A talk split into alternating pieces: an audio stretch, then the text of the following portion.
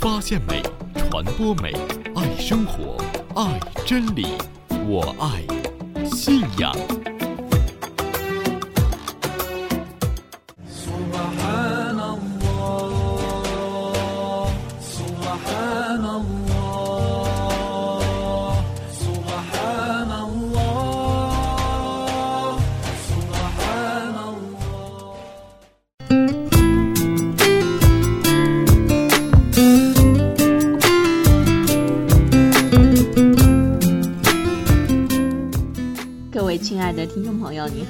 阿斯拉马里库，愿安拉将平安降你们。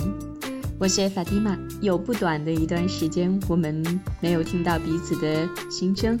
那么今天呢，让我们一起来再续我们美丽的信仰之声。相信每一个时刻，在我们的身边都发生着很多很多的事情，这些事情有让我们高兴的，也有让我们失落的，有让我们经受挫折和苦难的，同时也有让我们得到思考和改善的。不管是怎么样的事情，我想安拉给我们这样的体验和考验，总是让我们在其中能够得到丝毫的收益和进步的。现在呢，就让我们一起来了解一下第三十五期《我爱信仰》的节目内容。在第一个板块“读经随想”当中，我们一同来分享由张成先先生带来的对于《古兰经》第三十九章四十四节、《古兰经》第四章五十九节、五十一章四十九节、四十九章十三节的读经随想，和平与顺从。第二个板块呢，是由我爱信仰的节目编辑海曼亲自为我们撰写的一篇非常非常接地气的文稿，也是我们很多的穆斯林的妈妈和爸爸在生活当中遇到的一些亲身的体验。第二个板块“信仰之美”呢，我们就来分享海曼带来的，让我们的孩子带着民族的自信前行。第三个板块文艺小站呢，我们一同来分享优美动听的赞曲。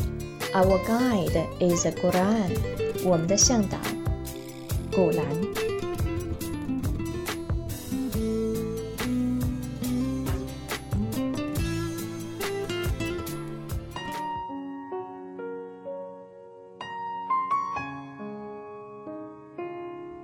亲爱的听众朋友，现在呢，就让我们来聆听张成先先生对于《古兰经》第三十九章四十四节、第四章五十九节、第五十一章四十九节和四十九章十三节的读经随想。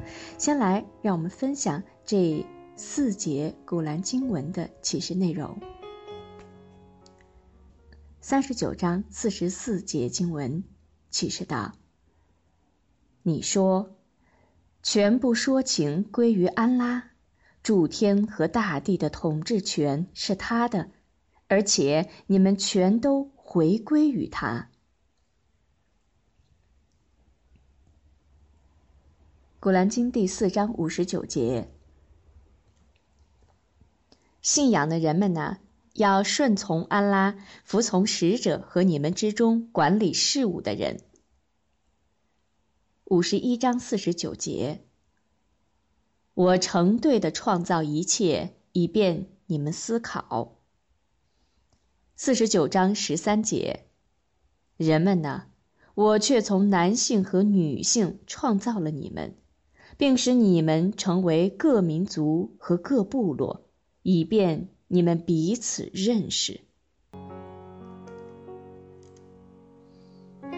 好，现在就让我们一同来分享张成谦先生对于这四节经文的读经随想：伊斯兰信仰、和平与顺从。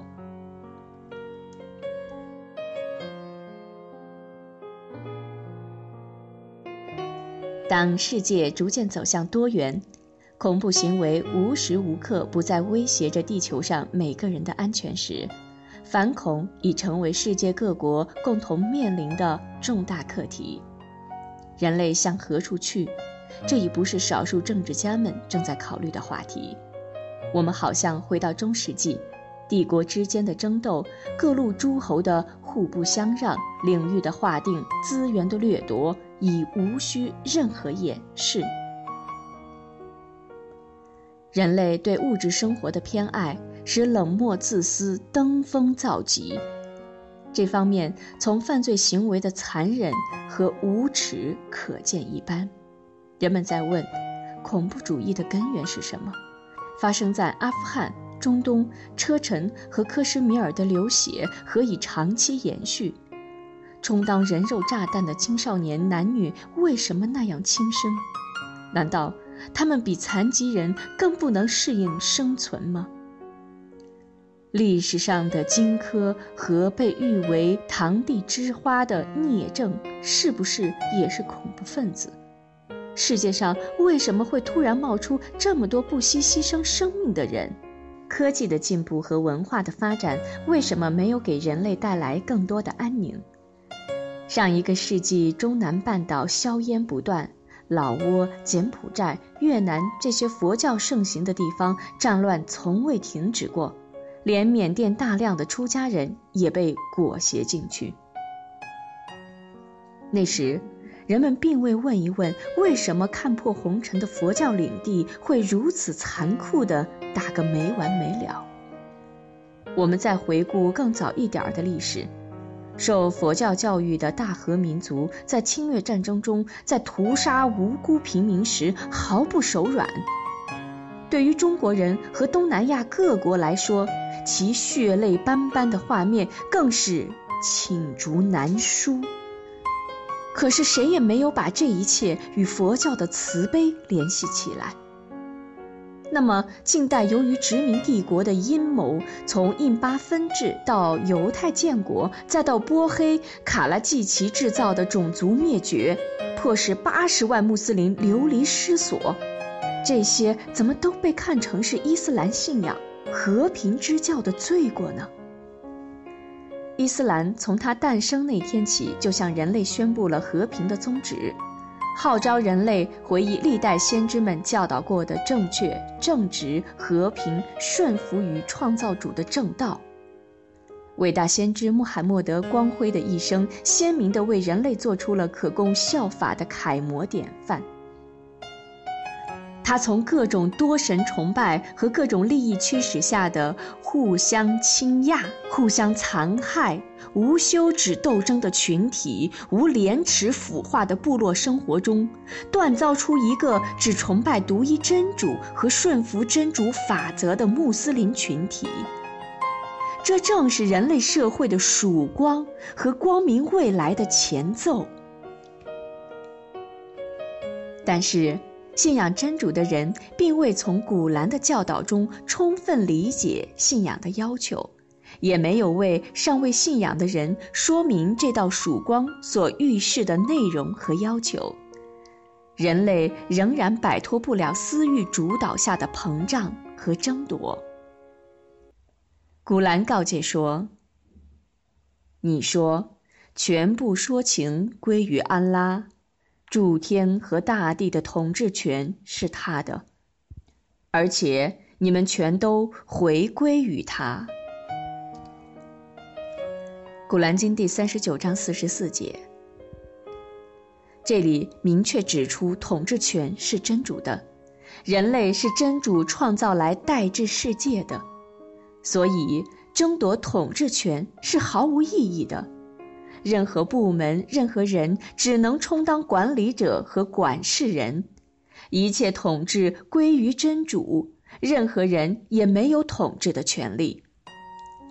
事实上，我们也看得很清楚，历史上有过多少叱咤风云的人物，但到头来仍然是归于真主，绝对的统治者正是真主。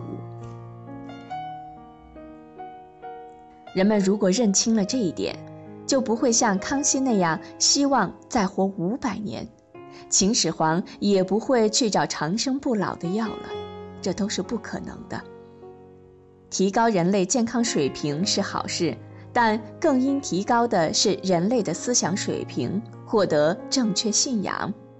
可是设想，如果有管理资格的人并不认为自己是统治者，也不认为自己有权去宰割别人，而是做出表率，我们的孩子从小就养成做好事和愿意奉献自己的人，那么社会就要安定得多。在我国古代历史中，尧曾让位于舜，舜曾让位于禹。王充在《论衡》中认为。并不是古代的人比现代的人觉悟高，而是因为那时的国君确实像公仆一样操心劳累，还不懂怎么享受、怎么奴役别人，所以禅让成了当时的风尚。那时也没有人去想夺取这个受累的位置。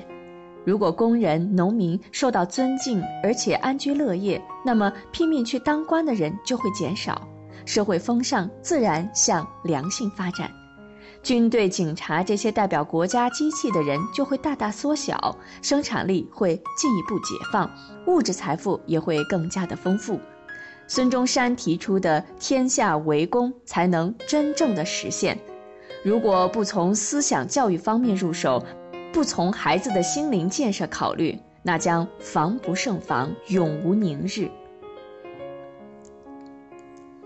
古兰经教导我们说：“信仰的人们呢，要顺从安拉，服从使者和你们之中管理事务的人。”古兰经第四章五十九节。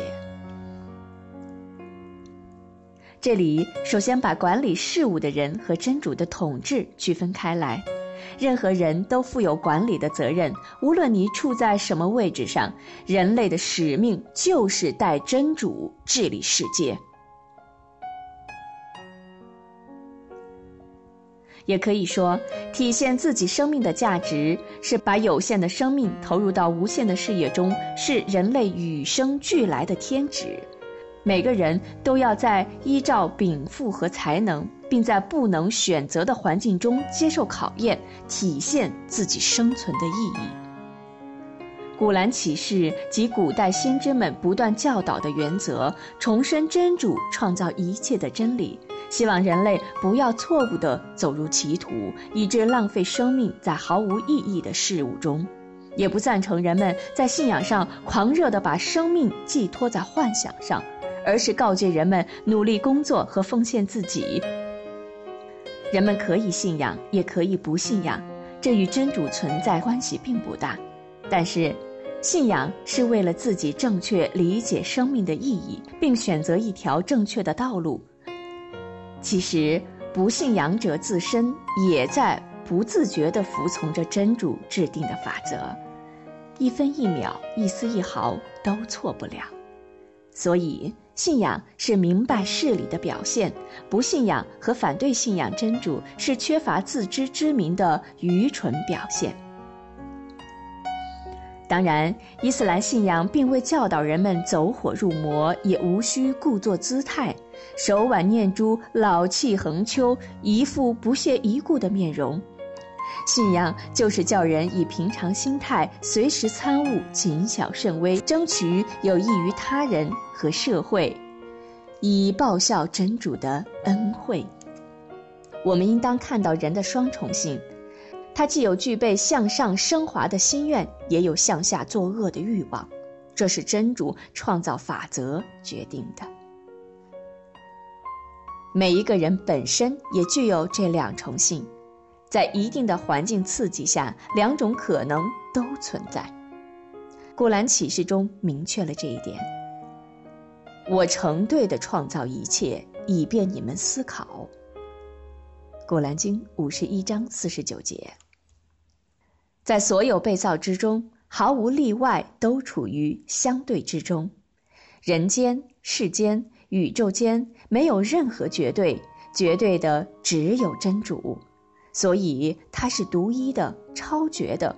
我们以相对去认识绝对，只能是相对的、无止境的。我们一方面可以登上月球，探测火星，同时我们对自身的了解。仍然处于初级阶段。医学无论怎样先进和发达，仍有治不好的病。仍有许多尚不被我们了解的误区。科学上，无论多么重大的发明，都不是最终的结果。牛顿、爱因斯坦尽管曾领一代风骚，但他们的成果并不就是到了头，还要不断的向前发展。对比起来，一些信仰的人反而顽固不化，给自己树一些权威学者，固步自封。可以说，除《古兰启示》，没有任何权威的东西。对任何人、任何人间著作都要批判的接受，任何人都只能在古兰的教导内深化其认识，提高其水平，因为古兰是真主的启示，它不是人间的作品。自古兰问世以来，也未经任何人改。古兰所指示的原则指导是适应一切时代、所有民族的，尤其在真主存在这一点上，是被古今中外实践所证实的，是适应各民族认识的。人们呢，我却从男性和女性创造了你们，并使你们成为各民族和各部落，以便你们彼此认识。古兰经第四十九章十三节，人类分成各个种族和民族，这是真主创造的法则决定的，目的很明确，以使你们彼此认识。也就是说，每个民族都有自己的长处和短处。如果都是一个民族，就不存在互相认识、取长补短。只有这样，社会才会进步和发展。所以，人类应该从差异中寻找自身的不足，从差异中看到自己的阴暗面，这也是相反相成法则的一种展现。就像私欲一样，往往正是从极度不服中产生向上的动力，从而提高生存的素质。没有对立，也就没有统一；新的统一又会产生新的对立，如此循环往复。正是事物向前发展的法则。当然，任何事物都有其正负两个方面，由不服而加剧矛盾，最终刀割相向，也是常有的事儿。但那毕竟不是信仰所要求的。伊斯兰要求各民族都要以对方为镜子，互相认识别人的优劣，以促使自己更好地把握机遇，实现自我的生命价值。过去宣传爱国、爱集体，伊斯兰是希望把它扩大到爱真主及真主创造的一切，爱整个世界。伊斯兰有一句著名的话：“Fi sabilillah”，为了主道事业。正是这种主义的体现，一切都是真主的创造。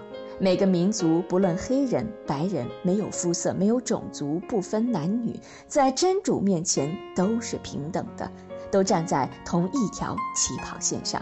谁奉献最大，谁就是最优秀的。所谓世界大同，环球同此凉热。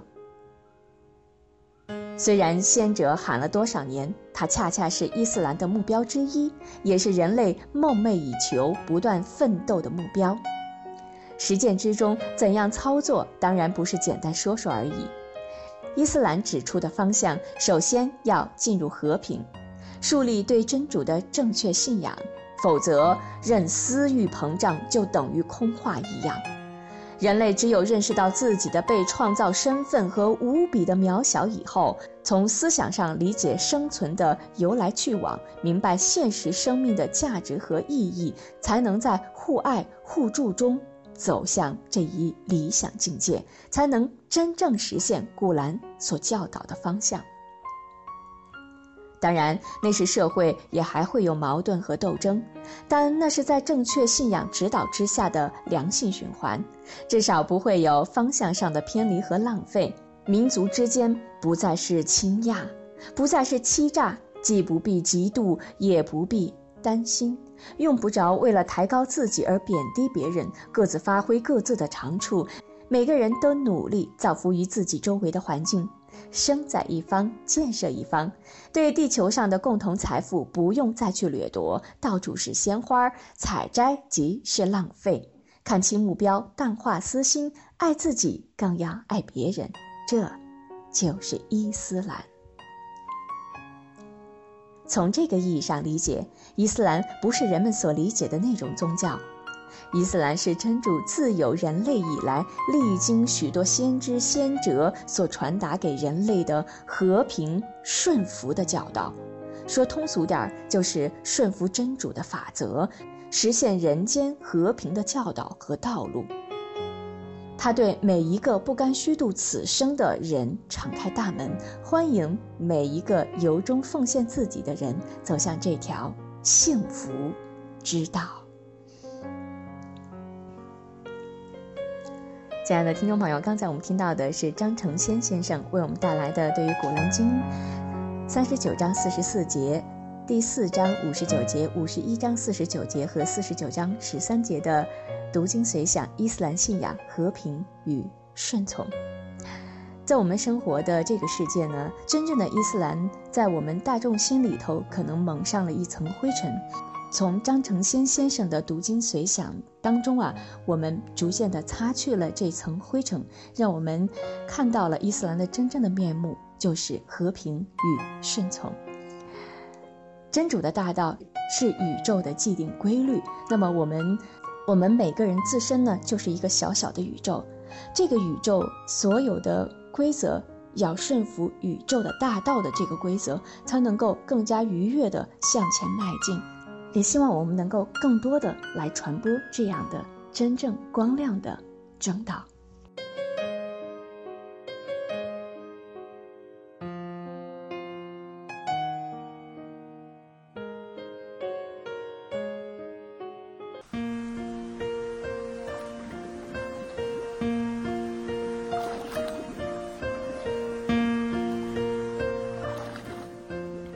亲爱的听众朋友，您好，这里是我爱信仰，我是法蒂玛。您现在收听到的是我爱信仰节目的第三十五期，节目编辑海曼，感谢您的支持和聆听。现在呢，我们就来收听第二个板块——信仰之美。今天的信仰之美是由编辑海曼为我们亲自撰写的，让我们的孩子带着民族的自信前行。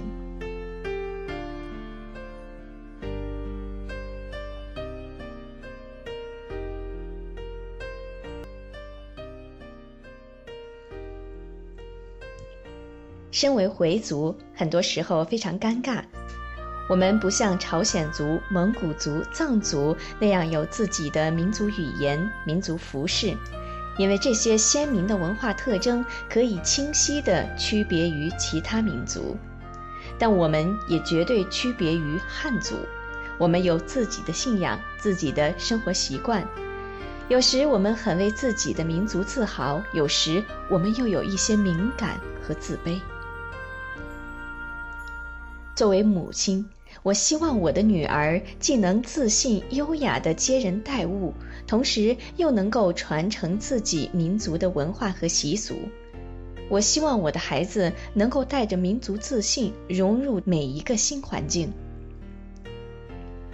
今年九月，我的大女儿上了小学，像大多数散居区的回族一样，她成了学校里唯一一个回族学生。按要求，北京的小学生必须在校就餐，因此饮食问题的妥善处理首当其冲。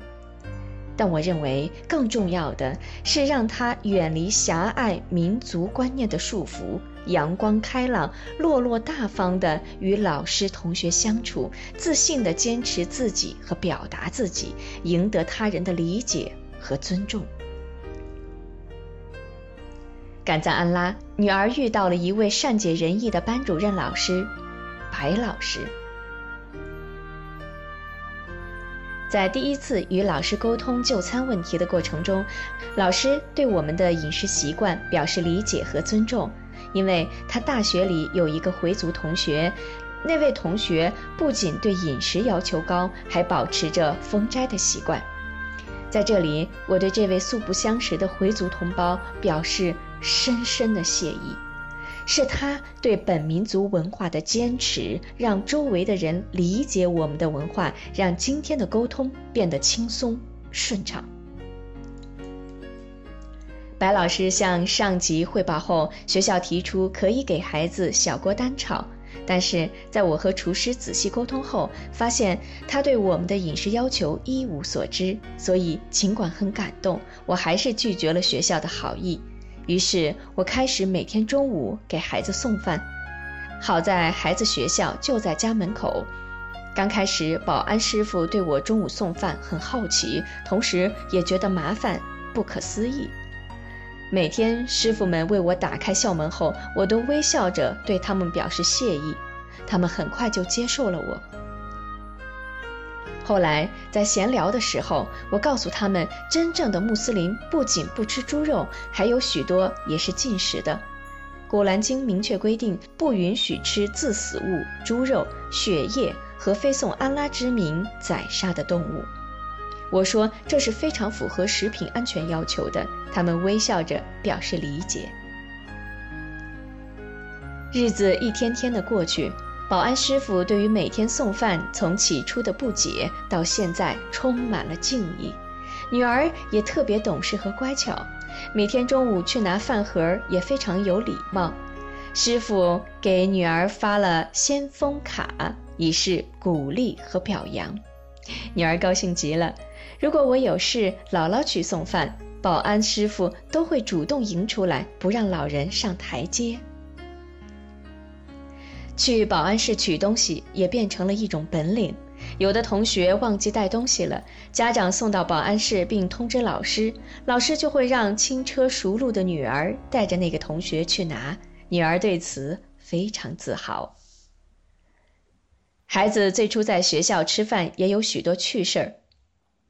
他的两层小饭盒总能吸引其他同学好奇的目光。坐在他后边的男生明明开始的几天里每天都在探听他吃什么。有一天他吃通心粉，有同学没见过就问他，他骄傲地说：“这是通心粉，拜托，这都没见过呀。”还有一次，他把饭吃到一半，一个同学溜过来说。给我吃一口行不？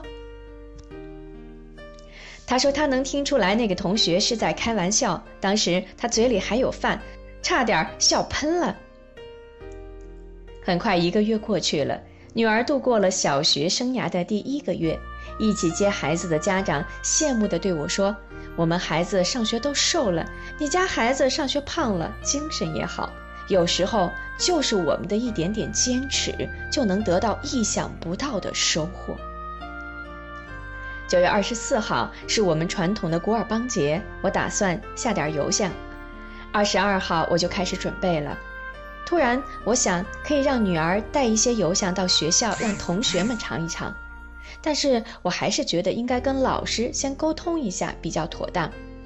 于是给老师发短信问古尔邦节的时候是否方便让女儿带点油香到学校，让同学们尝一尝，借此机会让同学们也了解一下其他民族的文化和节日。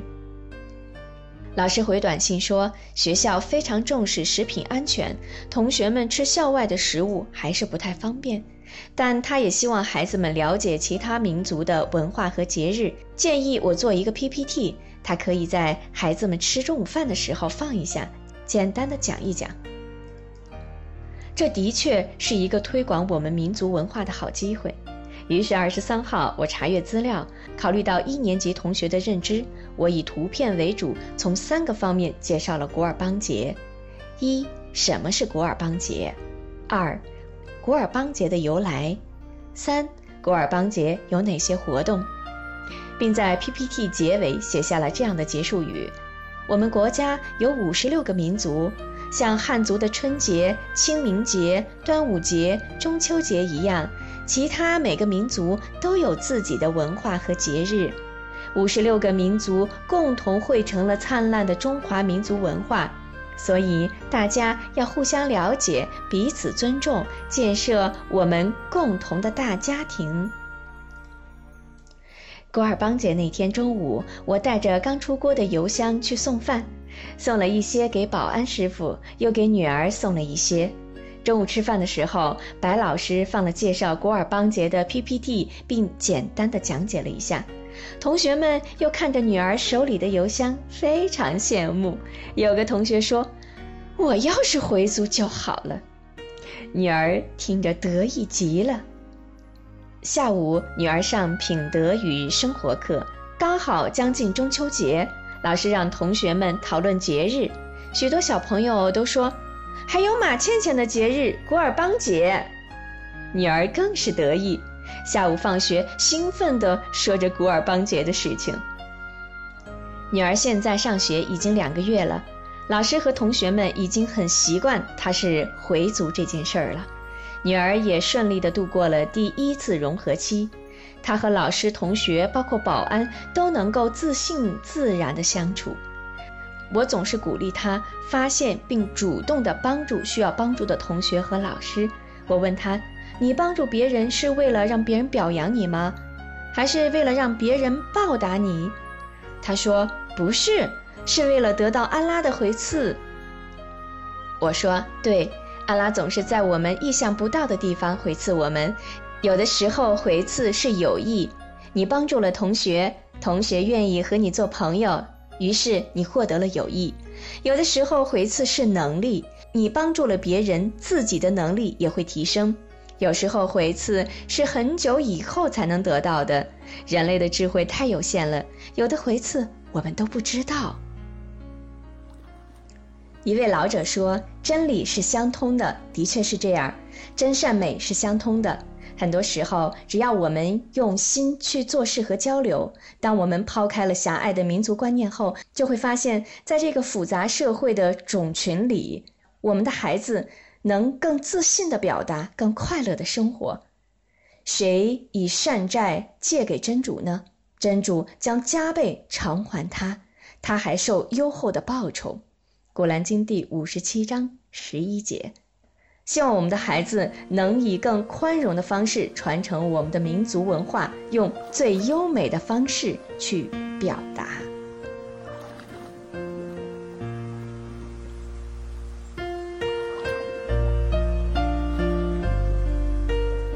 亲爱的听众朋友，刚才我们听到的是来自于我爱信仰的编辑李海曼带给大家的，作为爸爸妈妈在孩子的教育和与学校。同学的沟通过程当中，经常会碰到的有关民族融合的问题，在海曼跟学校老师的沟通和他坚定的传播民族文化的这种信念当中，我们能看到，如果我们摒弃了狭隘的民族主义的话，那么真理是相通的，大家互相谦让、宽容。并且能非常好的融合到多民族的这个环境当中，使我们的表达更自信，使我们的行为呢也得到更多人的肯定。欢迎更多的朋友能够将您的这些心情故事和生命当中信仰的感受写下来发给我们，让更多的朋友能够分享到带着信仰前行的各种点点滴滴。好了，亲爱的朋友。今天的文艺小站第三个板块，一同来分享非常非常好听的赞曲，我们的向导古兰。Our guide is the Quran。好了，让我们用这首《古兰是我们的向导》来结束今天的我爱信仰。朋友们，下次再会，印象啦。